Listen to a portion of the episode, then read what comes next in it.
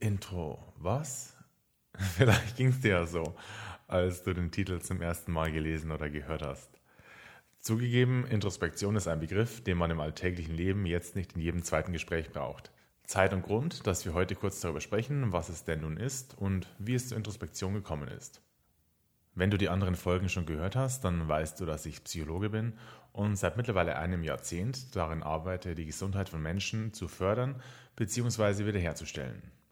Als Psychologe gilt mein besonderes Interesse dabei der psychischen Gesundheit, worüber man ja in den letzten Jahren zwar immer offener spricht, was aber an vielen Stellen sicherlich immer noch mit mehr Scham behaftet ist, als es bei manch körperlichen Erkrankungen der Fall ist.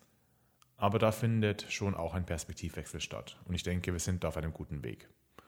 Und da wir uns alle um unsere Psyche kümmern müssen, geht es mir bzw. uns als Psychologen und Psychologinnen nicht anders.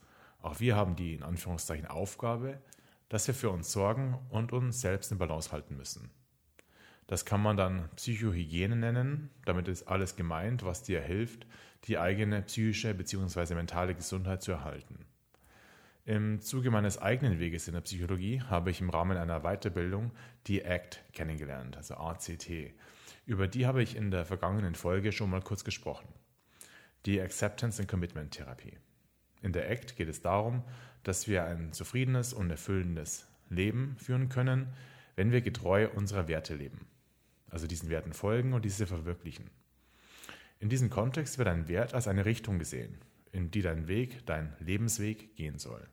Sozusagen dein innerer Kompass, an welchem du dich immer wieder ausrichtest, deine Handlungen ausrichtest, wie du als Mensch sein willst und wie du mit anderen umgehst und wie du möchtest, dass mit dir umgegangen wird welchen Dingen du Raum gibst und welchen Dingen du keine Energie gibst.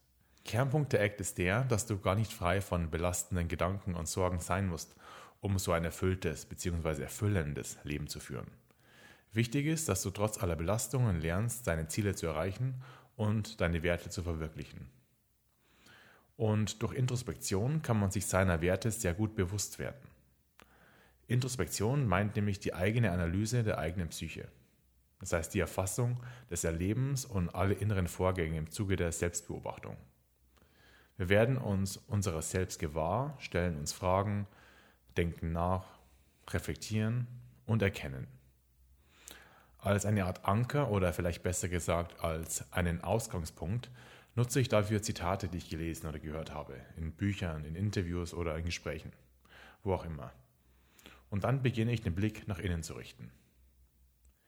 Ich verbinde so ein Nachdenken, so ein Reflektieren auch gerne mit einem Spaziergang. Einfach ein bisschen frische Luft, rausgehen, eine Runde im Park gehen oder im Wald, was immer sich gerade anbietet.